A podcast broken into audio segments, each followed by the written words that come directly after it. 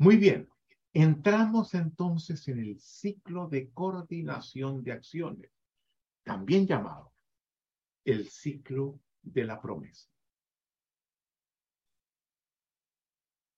En el encuentro anterior, trabajamos con algunas competencias conversacionales, como las afirmaciones, las declaraciones, los juicios, que son todos fundamentalmente individuales. En el segundo encuentro entramos en la mirada sistémica e hicimos una presentación sobre ella. Reconocemos el ser humano como un ser social y el papel que el lenguaje juega en nuestra socialidad. Y trabajamos ahora con acciones de lenguaje que son relacionales, que requieren ser examinadas desde una perspectiva sistémica. Y la que, con las que vamos a trabajar ahora son tres competencias conversacionales que giran en torno a una de ellas, la promesa. Y la promesa es una competencia conversacional fundamental. Porque tiene una importancia determinante en la conformación del orden social, en la conformación de los distintos sistemas sociales en los que participamos. Somos seres sociales, gracias al lenguaje, y en la convivencia con otros. Tienen una importancia central también en nuestra capacidad de construir futuros. Las promesas son actos de lenguaje lanzados al futuro, a ser acometidos en el futuro, que diseñan futuros distintos. Y si entendemos bien en qué consiste como competencia conversacional, podemos avanzar hacia algo que es central en nuestra propuesta. Generar culturas sistemas sociales que se rigen por una cultura de la impecabilidad. Para nosotros las promesas son actos sagrados en el orden social. Violar una promesa, wow, tiene consecuencias muy fuertes. Y cuando en el sistema pasa eso, como por ejemplo en el año, en el año 2001 en Argentina, se le había dicho a la gente que colocara sus ahorros para la jubilación en los bancos, y de repente se dice, señores, no se empieza a sacar la plata del banco. Pero si me habían dicho, me habían asegurado, me habían prometido que esa plata era mía. No, señor, no se puede. Se dan cuenta de la crisis. Y así hay múltiples otros ejemplos en todos los países. Pero ese es muy particular porque se le vive el día del anuncio. Se viola la promesa. Ahora, para conformar una promesa, antes de eso, Alex, vamos a la, a la lámina 12. Reconozcamos que las promesas son conversacionales son acciones conversacionales, surgen en el lenguaje y son acciones porque modifican la realidad. Intervenimos en ella con una promesa. Y se haga o no se haga, eso impacta la realidad. Si se cumple, surge algo nuevo. Si no se cumple, también le impacta porque se había, se había hecho. Cumple un papel fundamental en estas dos subunidades que vamos a hablar, procesos y trabajo. Vamos, ahora hablamos de procesos, el próximo encuentro, equipos, perdón, equipos y procesos.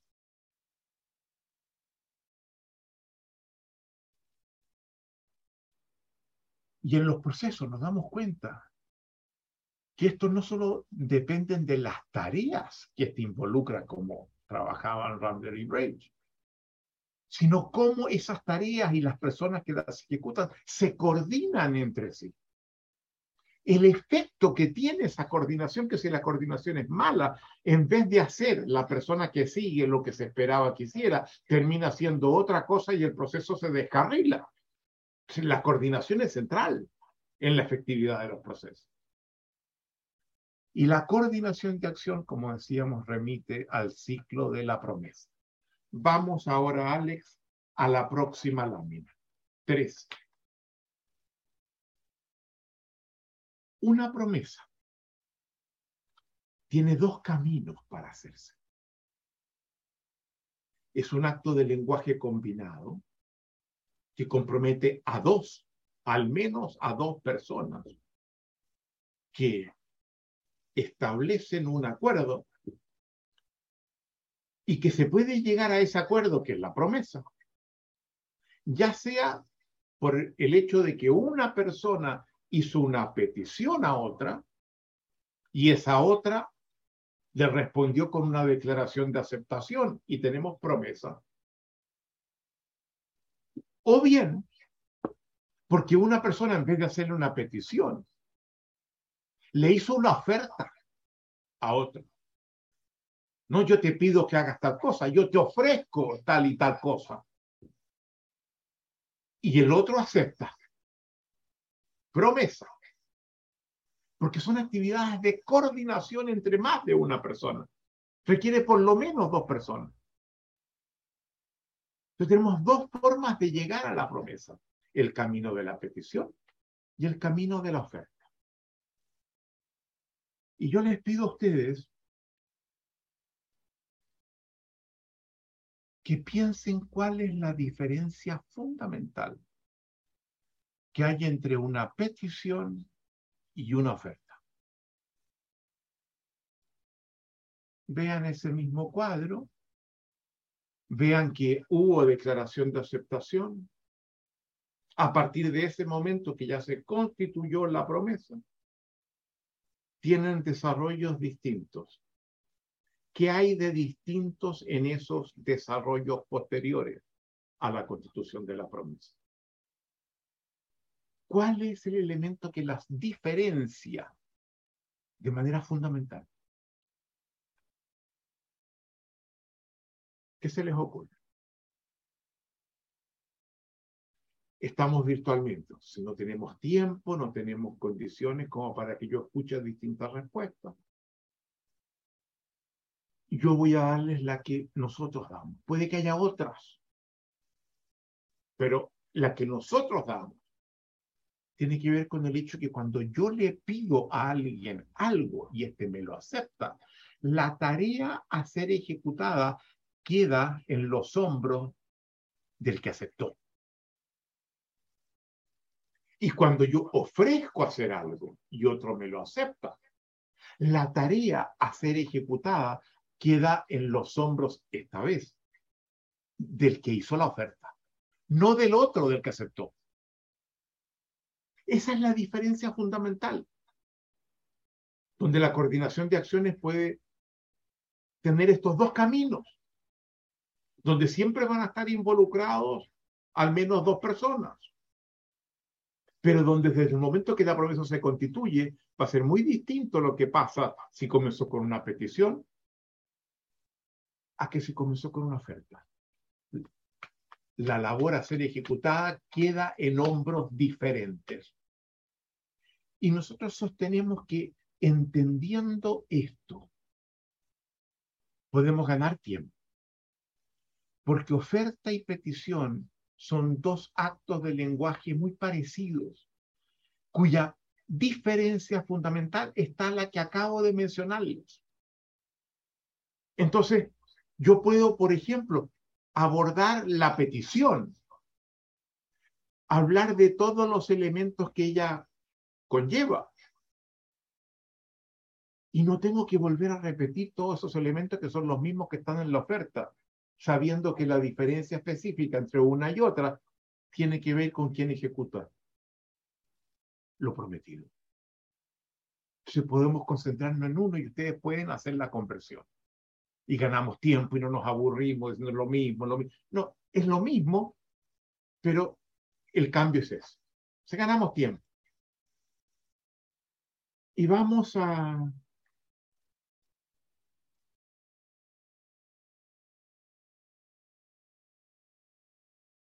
entrar en la petición.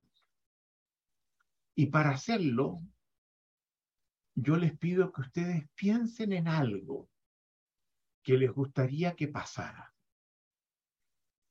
Que alguien hiciera algo, corrigiera algo, acometiera algo. Y pensando en esa persona, escriban la petición que podrían hacerla. Escríbanla. Esto es muy importante, el escribirla. Porque van a tener registrada la forma como hicieron la petición. Y cuando yo les entremos ahí a profundizar en la petición, yo les voy a ir mostrando los distintos elementos y cómo si fallamos en uno, eso afecta la petición, la hace menos competente, menos eficiente, menos eficaz. Y ustedes van a poder evaluar la que hicieron en función de esos elementos que vamos a ver. Porque si no la escriben, no se van a dar cuenta que los defectos, las, insuficiencias que esa petición tiene. Entonces, piensen en alguien a quien ustedes le podrían pedir algo que les gustaría que se hiciera por favor, eh, Fernando, ráscame la espalda. Petición. Hagan, piensen en un hijo, en la pareja, en un colaborador, escríbanla. No más de dos líneas, dos líneas y media máximo. Se puede hacer muy bien en dos líneas, dos líneas y media. Escríbanla. Me interesa que la tengan. Porque después les voy a pedir, a partir de lo que ya hemos visto, vuelvan a esa petición y háganla mejor. Y si no la tienen, no van a poder hacer el ejercicio y por tanto no van a aprender. Escriban. Adelante.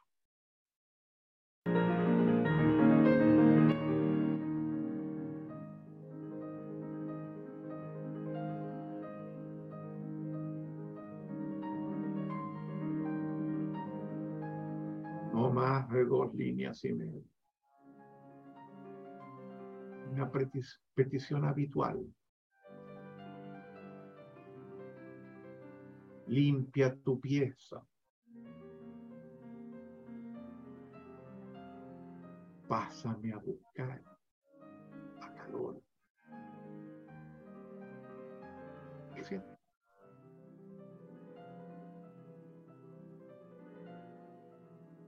No cuesta nada. Muy bien. Entremos en el tema entonces de la petición, que es lo que vamos a hacer. Yo sé que ustedes van a poder hacer la conversión a la oferta después. ¿Qué hay en el trasfondo de la petición? ¿Por qué hacemos peticiones? Porque hay algo que queremos de lo que queremos hacernos cargo. Algo con lo que yo me comprometí, algo que siento que me hace falta, algo que siento que puede enriquecer mi existencia y hacernos vivir mejor. Por eso hago peticiones. Por lo tanto, se trata de un acto de lenguaje que tiene una incidencia muy grande en la existencia de todo ser humano.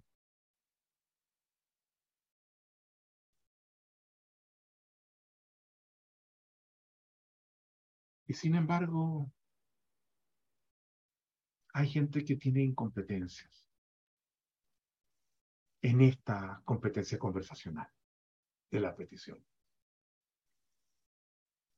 que no la sabe hacer bien y que por tanto compromete su existencia por esas incompetencias.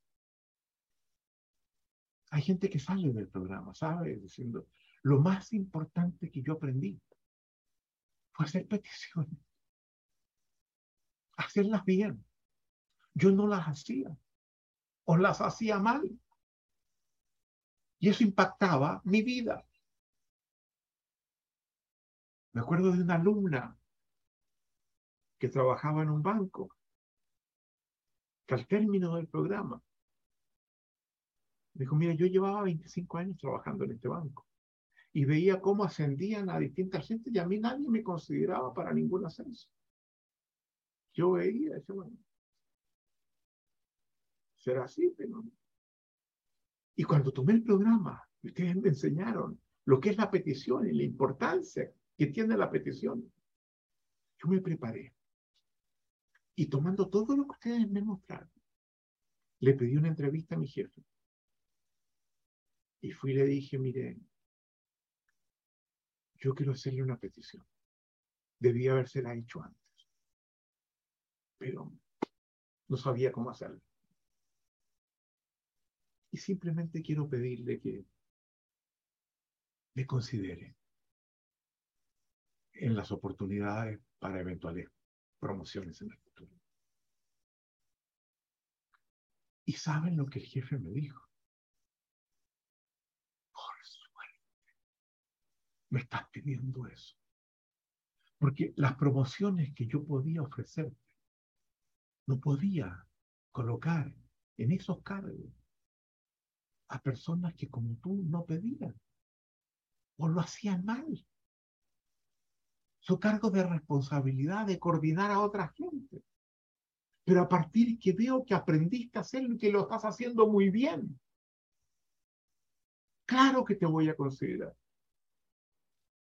Y ella nos decía, estábamos en el último programa, y a los 15 días recibí, después de 25 años, mi promoción.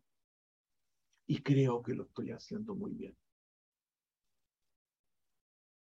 Es un acto de lenguaje fundamental.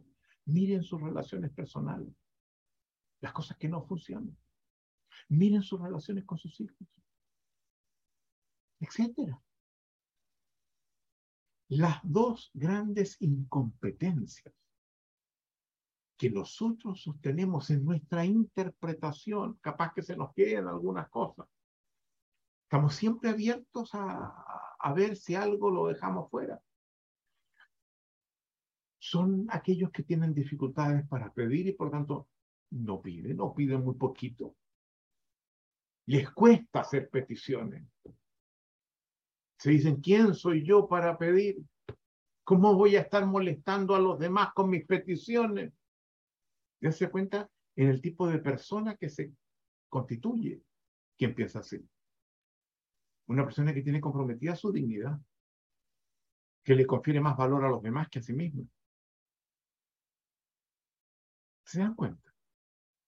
Eso no es algo trivial. No me digan que las competencias conversacionales son blandas. La identidad que tiene está afectada por esto. Pero hay una segunda incompetencia, que es la de aquellos que pidiendo lo hacen de una manera inefectiva, ineficaz. ¿Y en qué se nota esto? En dos cosas. Que cuando piden les dicen sistemáticamente que no, algo pasa. O les dicen que sí, pero cuando les entregan lo que habían pedido no era lo que ellos querían. ¿Se dan cuenta? Y ustedes tienen que tener en su vida situaciones como esta, ¿verdad?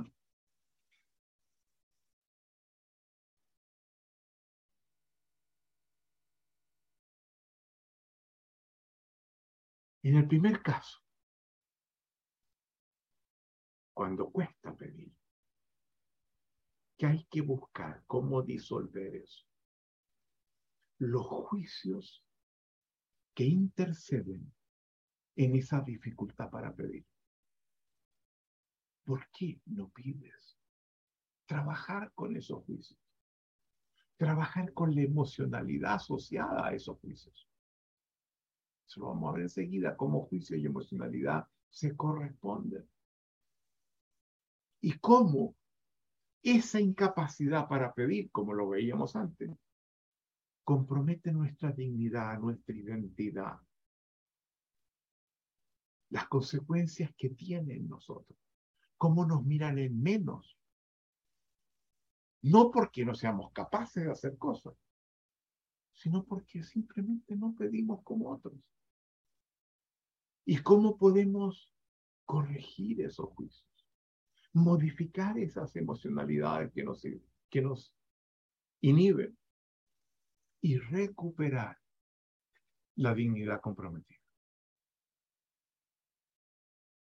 Cuando pasa lo segundo, que las peticiones no generan los resultados buscados, ya sea porque nos dicen que no y no hay promesa, o porque habiendo una promesa, lo que nos entregan no era lo que queríamos.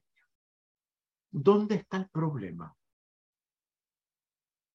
Y para identificar el problema, lo que tenemos que hacer es hacer una, un análisis de la petición. Análisis significa desagregar, ver los elementos que están involucrados. Pueden ser muchísimos. Vamos a concentrarnos en los más importantes y ver si en alguno de ellos algo estoy haciendo mal que conduce a que me digan que no o a que me entreguen algo que no era lo que yo quería. Sabemos perfectamente entonces cómo hacernos cargo de lo uno y de lo otro. Lo primero, revisando los juicios y las emociones que me inhiben a pedir. Lo segundo, evaluando las peticiones que hago en función de los elementos que constituyen una petición, los más importantes. Eso es darle una mirada sistémica al fenómeno. Veamos entonces cuáles son esos elementos. ¿Verdad? Vamos, Alex, al próximo, a la próxima lámina que está animada. Y te pido que coloques el primer elemento que tiene que salir ahí. Toda petición remite a alguien que la hace, que la articula, que al hablar la constituye. Y es muy importante preguntarse quién la está haciendo. Es muy importante porque si aceptamos la petición, tenemos que reportarle cumplimiento a la persona que la hizo. Y a veces en el trabajo, por ejemplo, nos llegan peticiones que no saben, no sabemos quién está detrás.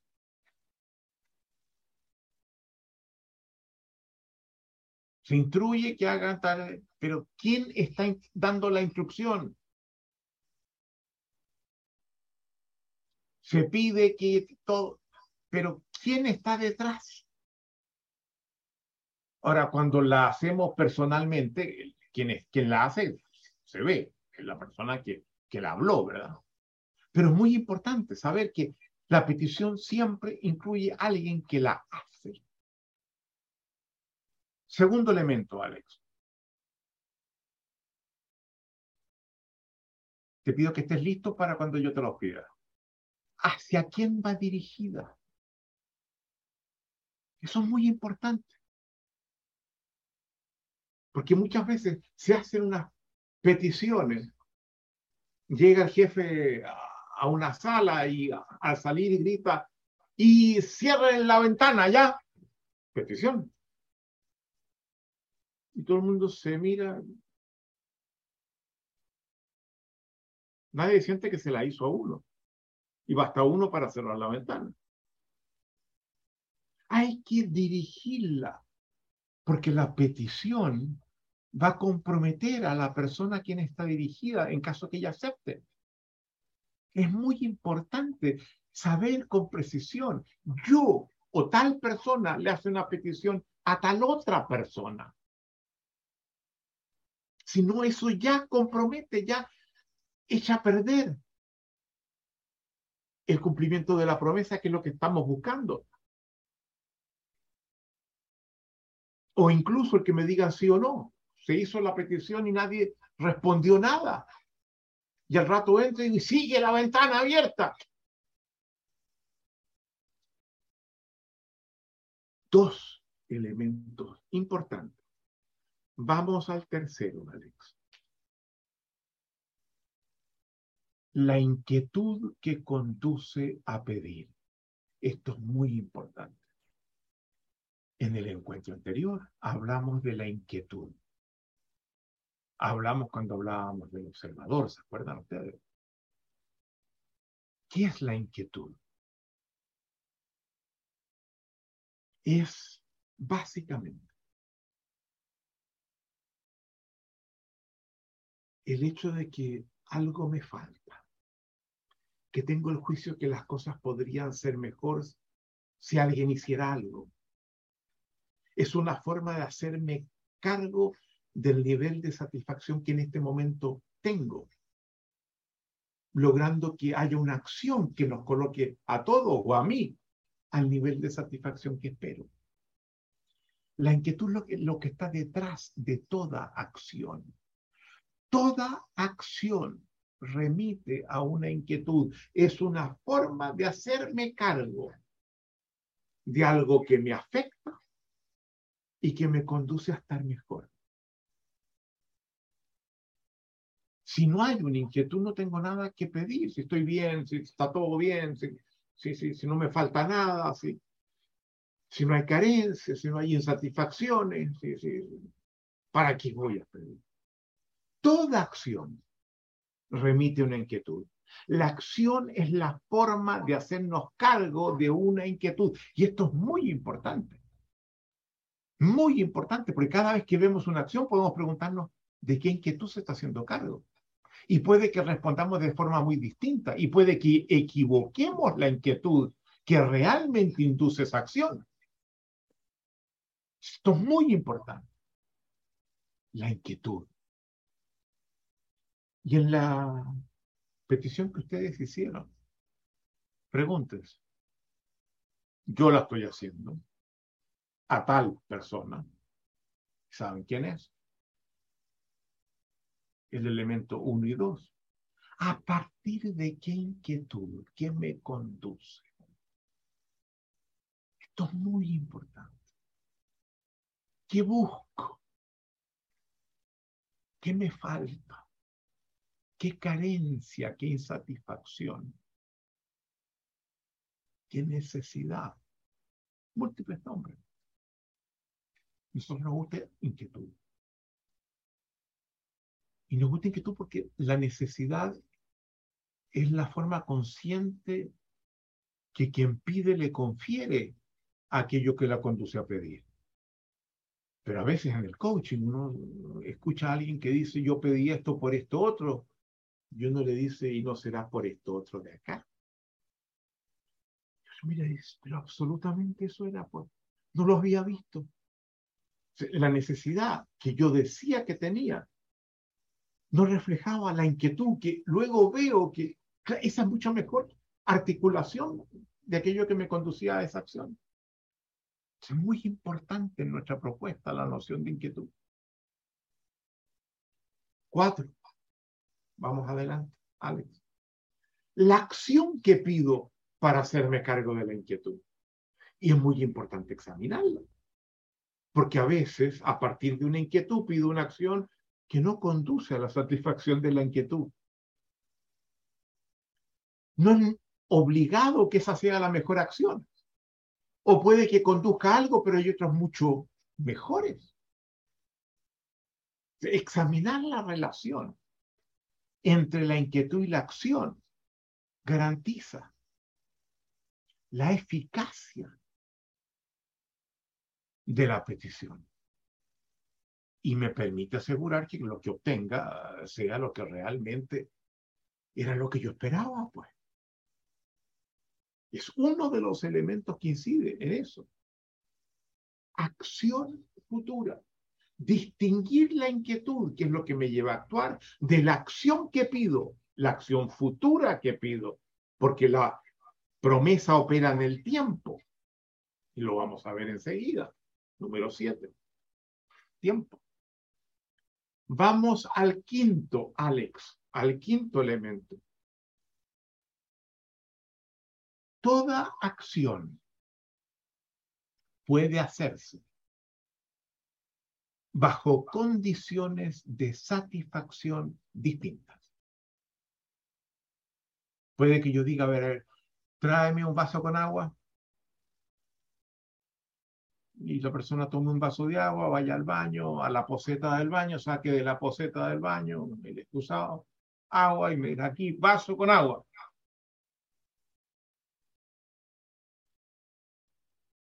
¿Era eso lo que yo esperaba? Claro, que viene un vaso con agua, eso fue lo que yo pedí. Y vaso y agua vinieron juntos. Entonces, para que yo obtenga lo que realmente quiero, es importante que especifique las condiciones que me van a producir la satisfacción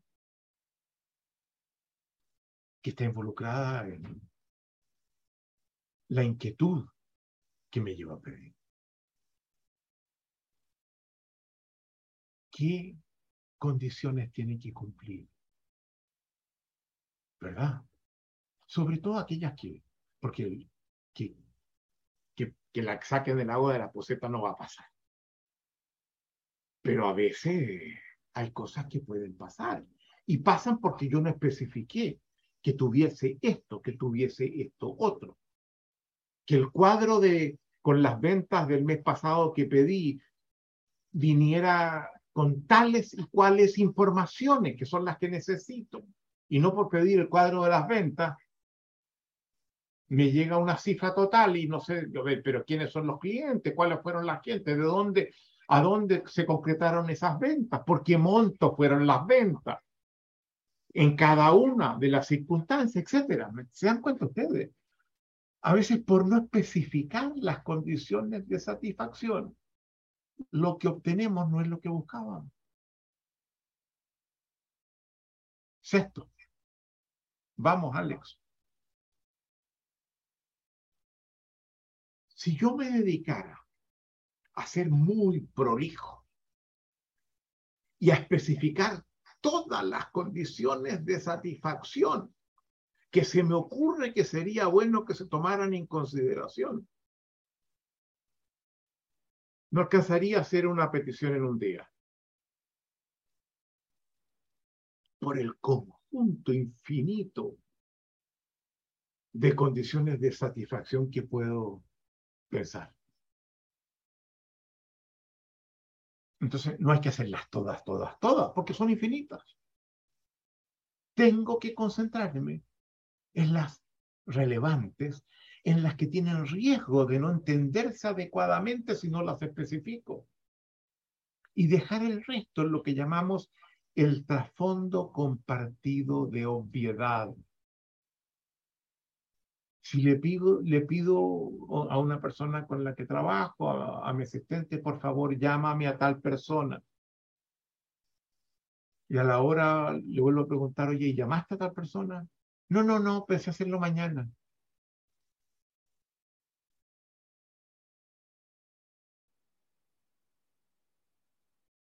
es difícil que pase, ¿verdad? Si le pido, espero que, qué sé yo, en media hora, una hora, y si en la hora no está, se me informe, mira, no, no lo he podido hacer por esto, ¿quieres, quieres que deje lo otro porque también me lo pediste? Pero el trasfondo, saber trazar la línea entre las condiciones de satisfacción que debo especificar y el trasfondo compartido de obviedad, que entiendo que esto es obvio, no tengo que especificarlo y puedo hacer más peticiones en el día que, estar trabajando en una. Es muy importante porque compromete la, la eficacia de mi existencia. No soy productivo. Por ser prolijo, dejo de ser productivo. Y eso afecta todo en la empresa, todo en la familia. Sí, es bueno saber que hay que trazar esa línea. Hasta aquí es prudente especificar las condiciones. Más allá, puedo dejar. Hay una condición de satisfacción que por su importancia la colocamos, la sacamos de y, la especificamos por su importancia. Vamos a las siete, se las mencioné antes. Siete, el tiempo. La petición tiene que indicar el tiempo a menos que sea demasiado obvio, como las peticiones que le hago a mi asistente que me llama a esta persona, que entiendo que es dentro de la próxima hora. pero arregla la habitación, límpiala. Dice, ya, de acuerdo, mamá, de acuerdo, papá, ya, muy bien. Llego en la tarde y sigue igual. ¿Y qué pasó? No te pedí que la arreglara. Así lo voy a hacer el domingo, ¿ya? El domingo. ¿Se dan cuenta cómo afecta la eficacia de la coordinación de acciones? No especificar el tiempo. Una petición que no especifica el tiempo, ya sea porque está en el trasfondo compartido de olvidad, que no puede estar, o porque yo lo incorporo en forma explícita, no es una petición. Si yo pido algo que me es muy importante porque tengo que responderle a un cliente y voy donde la persona en la empresa que quedó de hacerme eso, que es un insumo que yo requiero para satisfacer a mi cliente, me dicen, no, Rafael, todavía no lo tengo, pero tranquilo, tranquilo, tranquilo. En cuanto pueda, lo voy a hacer, ándate nomás. ¿Y qué significa en cuanto pueda? Se cuenta como yo quedo con mi cliente cómo se afecta la forma como se realiza el trabajo por no especificar los tiempos. Y parte de lo que la tecnología de información me ayuda porque me obliga es que cuando establezco peticiones y las coloco en la tecnología de información, ella me indica, ¿y el tiempo cuál fue? Y si no está, no pasa, no paso a la otra fase en el uso de la tecnología porque está faltando el tiempo. Y sin tiempo, esa no es petición la tecnología de información me ayuda indicándome a ciertas condiciones de satisfacción que son fundamentales, dado el carácter de peticiones rutinarias que me llegan y que yo tengo que hacer. El tiempo. Y un tiempo que paramos aquí. Como siete, siete minutos. Buen número. Y yo me acuerdo que estaba en Hermosillo, en el estado de Sonora en, en México, haciendo un taller para gente de distintas empresas.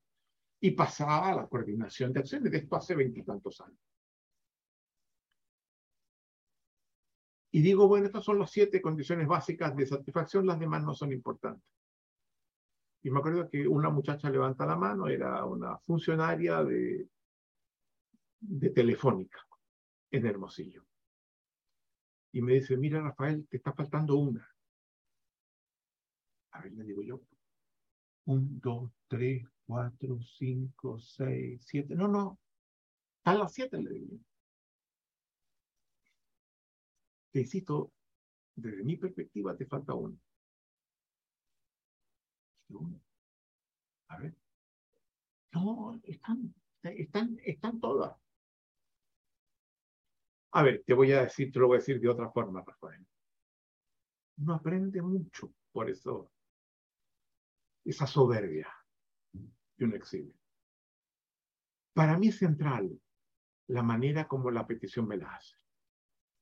Si me la hacen de una forma torpe, brusca, maleducada, sin respeto, yo digo que no.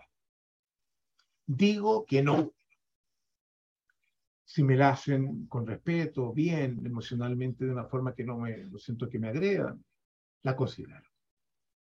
Y yo creo que eso es importante. Porque uno de los problemas de lo que tú te quieres hacer cargo es que no me digan tanto que no. Y yo voy a decir que no cuando no me la hacen bien, porque la emocionalidad con la que me hacen no es la que me gusta, pues. Y no la tienes puesta. Tuve dos aprendizajes de eso.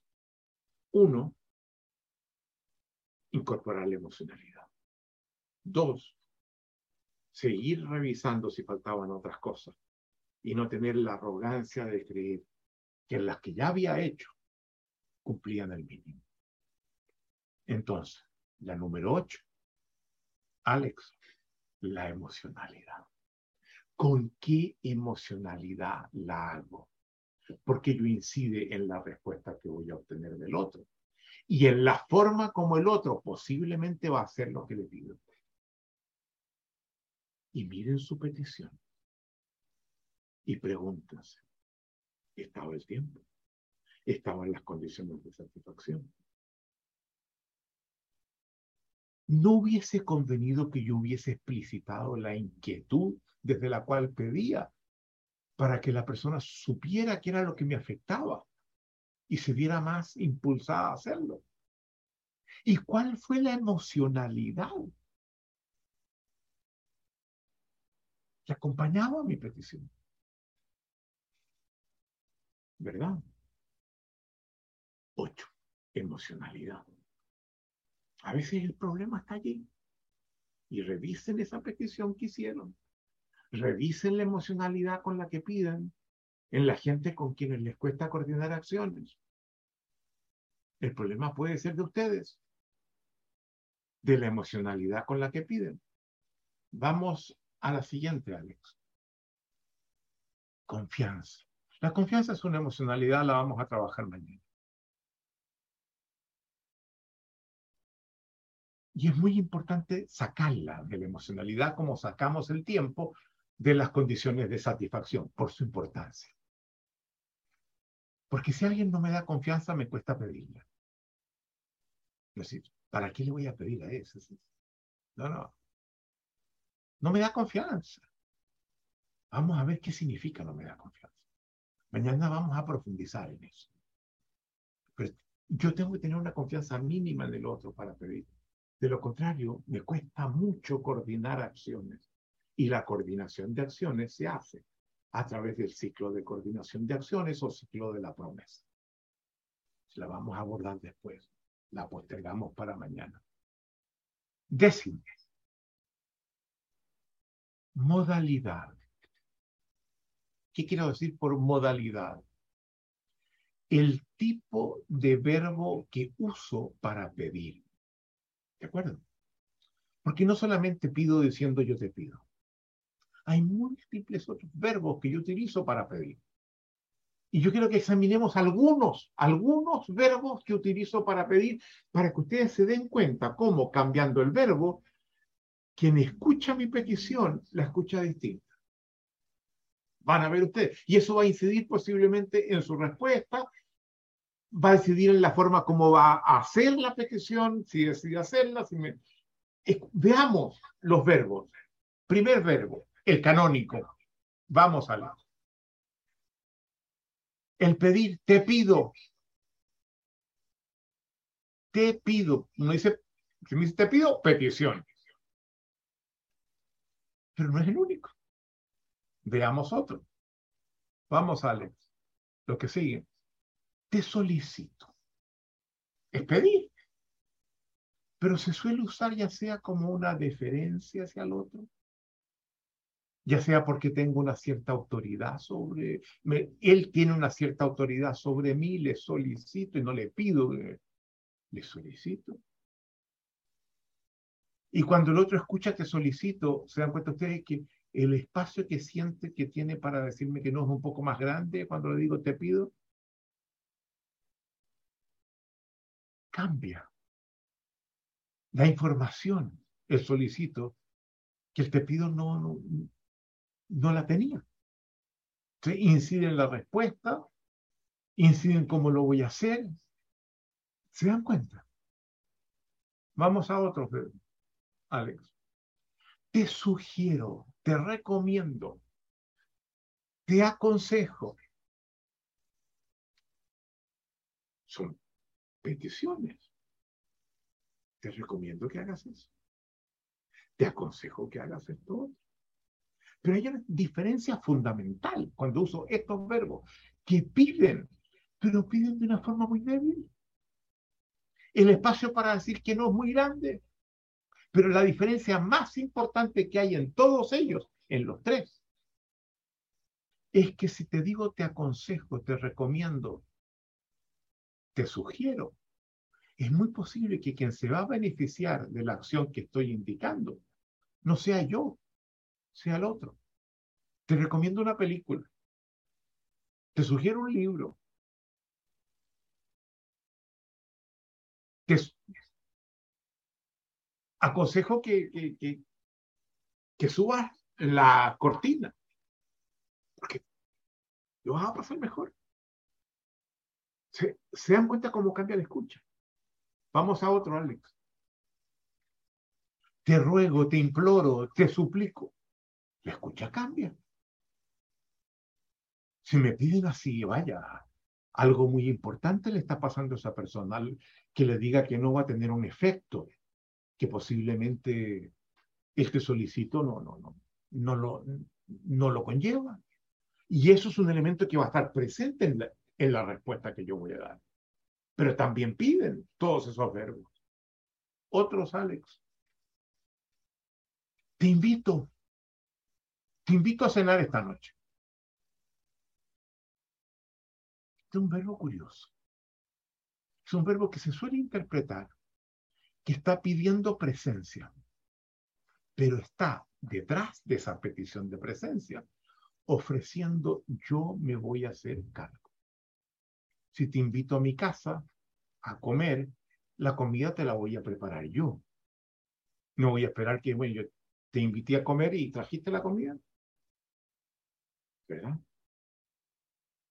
O si te invito a comer y vamos a un restaurante, le digo, bueno, fantástico, ahora entiendo que tú pagas, ¿verdad? Pero a esto me invitaste.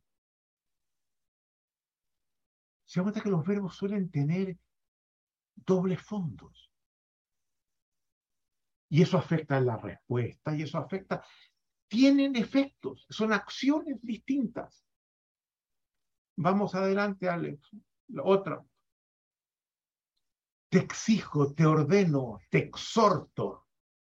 Vaya, si alguien me pide así, yo espero que tenga una cierta autoridad para pedirme así. No cualquiera me puede decir yo te exijo que hagas tal cosa. A ver, ¿qué es esto?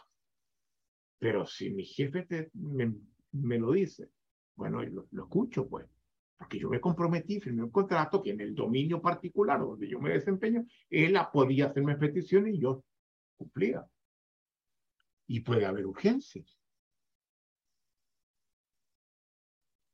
Y si dejo pasar el tiempo, bueno, a ver. Esto es muy interesante. Dejen ver si tengo. Hay un gran escritor eh, norteamericano que se llama Herman Melville. Escribió Moby Dick uno de los grandes escritores americanos. Y tiene un cuento que es una joya, que se llama Bartleby, que es un asistente de, una oficina, de un contador, creo, que funcionaba muy bien y que de repente el contador le pide cosas que le pedía antes. Y él le dice, I, I would rather not preferiría no hacerlo. Luego cada petición que le hace le contesta lo mismo. I would rather not. Preferiría no hacerlo.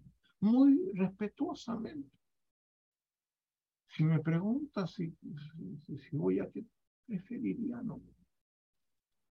El filósofo francés Deleuze tiene un escrito, Real Deleuze, en un libro que se llama Ensayos Críticos y Clínicos, que se llama Bartleby o la fórmula, donde examina la respuesta de Bartleby y desde el punto de vista filosófico que está involucrado.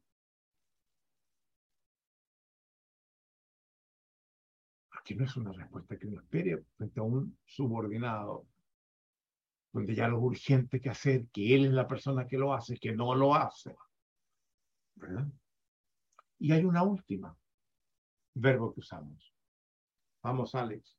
Demando. Demando. Que dicho así, es una respuesta, eh, perdón, es una petición que hago que espero muchas veces que tenga resonancia pública, que se escuche en la comunidad, que estoy pidiendo, demando justicia. O hago un acto público donde demando a tal persona por haber hecho lo que hice, que se haga cargo, que me compense. tiene una resonancia pública en el sistema.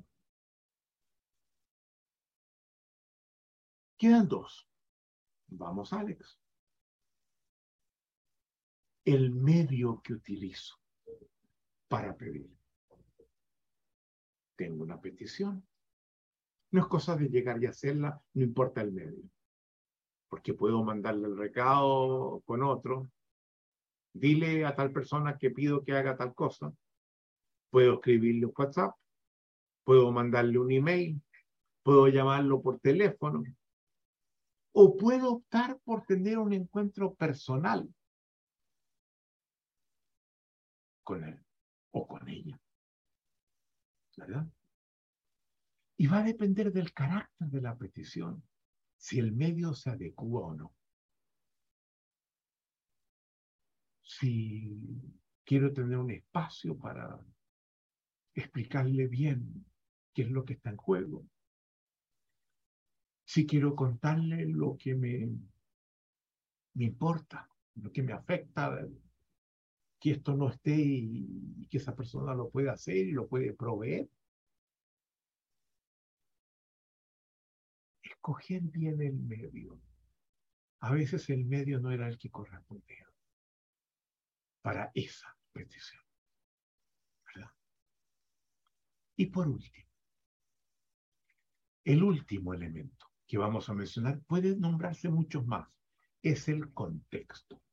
Escoger el momento donde lanzo mi petición, porque el momento en el que la lance no da lo mismo. Hay momentos que son altamente inadecuados, hay momentos que son perfectos. Y esto, el contexto, que es el momento donde es oportuno, es donde es pertinente hacer la petición, lo vamos a trabajar posteriormente en el día. Cuando Miguel, trabajando el ciclo de la promesa de coordinación de acciones, trabaje con una de las fases del ciclo, que son cuatro, la fase de creación de contexto y la importancia del contexto. Entonces tenemos dos cosas pendientes. La confianza mañana, el contexto, hoy día. Y a partir de estos elementos, yo les pido que a la hora de almuerzo o en la tarde, si quieren, vuelvan a su petición. Tómenlos en cuenta. Rediseñenla. Acostúmbrense a rediseñar. Los procesos son formas de trabajo que exigen rediseño y dése cuenta el impacto que los procesos de trabajo tiene el pedir mal, cómo se atacan los procesos, cómo abortan los procesos, cómo no generan lo que podían generar. Eso es lo que Ramler y se dan cuenta que se podría trabajar, pero no saben cómo hacerlo. Y por eso que esa consultora, Jean Longley, que trabajaba para ello, nos pidió trabajar con nosotros, para trabajar esto que sentían que le hacía falta y que nosotros lo estábamos enseñando. Eso es el tema de la petición. Muchas gracias. Volvemos a trabajar más tarde.